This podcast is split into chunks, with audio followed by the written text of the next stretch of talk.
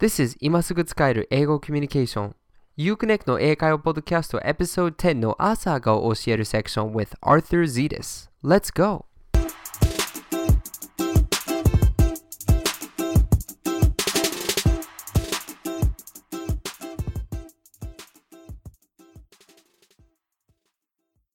This episode, I'm going to try something a little different. I got an email from one of my listeners, Yoshimoto, She asked me to use almost only English except for detailed explanations. 今回のエピソードでは新しいことをやってみます。実は今回 Uconnect のポッドキャストリスナーの吉本さんから詳しい説明以外日本語を使わないでほしいという依頼のメールをもらいました。Well, Yoshimoto, I'm going to try that. Thanks for your feedback. This episode will be entirely in English. For the Japanese, you can find it on the show notes at uconnect.com slash podcast. 吉本さん、フィードバックありがとうございます。やってみます。ということで、今回のエピソードはほとんど英語になります。日本語訳は今回のエピソードのショーノートをご覧ください。ショーノートは uconnect.com slash podcast からアクセスできます。But I want to hear from you. You're listening to this podcast right now, and probably you've heard a previous episode before. How do you like this new style compared to the old style? Let me know by leaving a review in iTunes. I'll be sure to check it out. このエピソードを聞いていらっしゃるあなたにお聞きしたいことがあります。今回のほぼ英語のスタイルと以前の英語と日本語のスタイル、あなたはどちらが好きですか ?iTunes のレビューでコメントしてください。僕は必ず読ませていただきます。And now, on with the show. How did you like the lesson with Mayumi? Do you want to get a detailed explanation of this topic directly from me? From now, I'm going to teach you what I taught Mayumi, but in more detail with more examples. You want to talk to foreigners, but how do you do it? It's actually quite simple. But be careful. if you want to have a conversation with someone, I don't recommend you say hello to them or ask them a question. Why? If you say hello to someone or ask them something like, Where are they from? they'll be thinking, Why are you talking to me instead of everyone else? You don't know each other, so why are you talking? When you want to talk to someone, you need to find a common point. A common point gives you a reason to talk with them. It makes starting the conversation natural. But you don't know them. How can you know if you have a common point or not? You actually do have one, even if you don't realize it. What is that common point? It's the thing you are experiencing now, the weather or the area around you. When you want to talk to someone and you don't know them, you can talk about the weather or the area around you. So, how do you do that? Follow this pattern. It's so なんとか, isn't it? Let me explain this to you in more detail. It is about the area around you or the weather. So means very. We use it to give a reason to talk to the person. If something is the same as always, we don't notice it. It doesn't become something to talk about. But if something is not normal, or more than you think, it's easy to talk about, isn't it? That's why we say so. By saying so, we mean more than normal or more than I thought, and it sounds more natural. For example, if you say it's sunny, isn't it? The other person will think, of course it is. So what? But if you say it's so sunny, isn't it? The other person will agree with you. Finally, the isn't it. This is similar to the Japanese ne. It casually invites the other person to respond.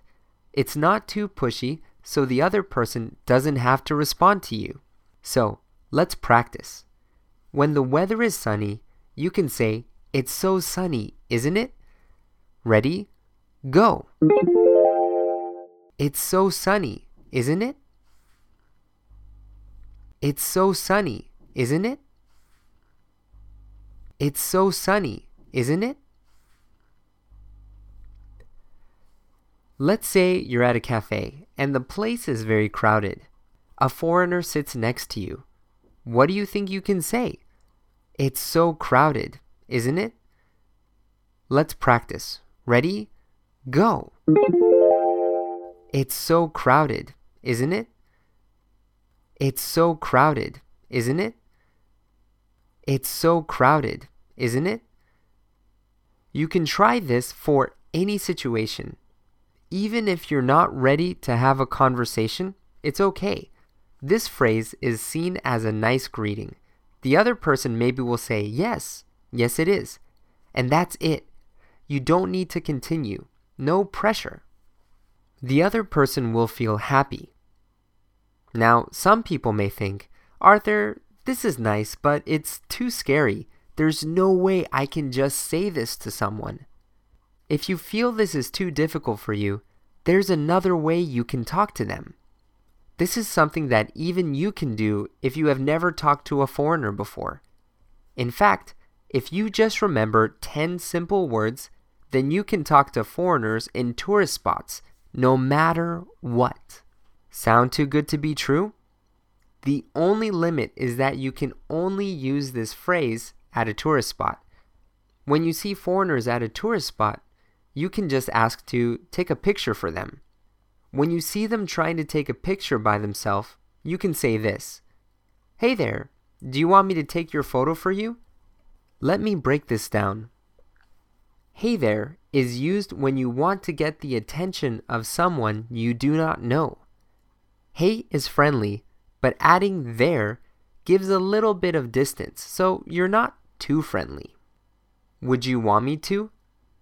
This is a polite way to ask permission to do something. Native speakers, especially Americans, mix the pronunciation together. Instead of saying, Would you want me to? We say, Would you want me to? Even though this is not clean pronunciation, it sounds more natural because this is how native English speakers actually talk. Not would you want me to? But would you want me to? Let's try it. Ready? Go. Would you want me to?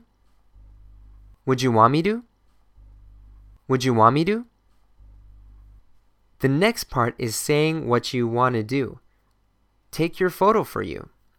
For you is important.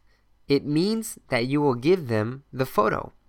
If you just say take your photo, and don't say for you. It means you will take the picture back home. Whoa, creepy. Let's try it together.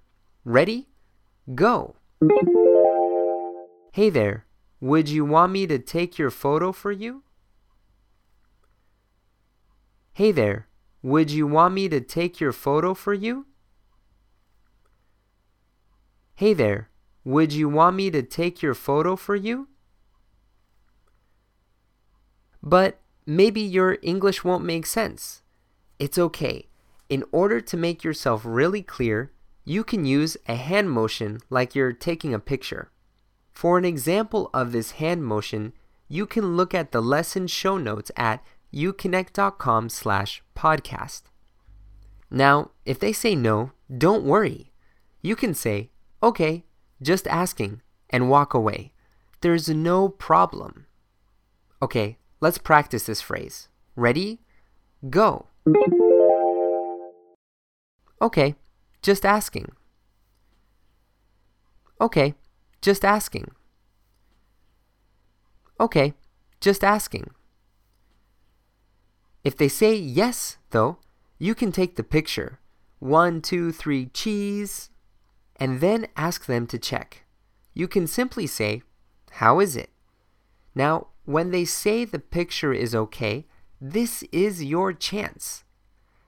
At this point, you have built a connection with the other person.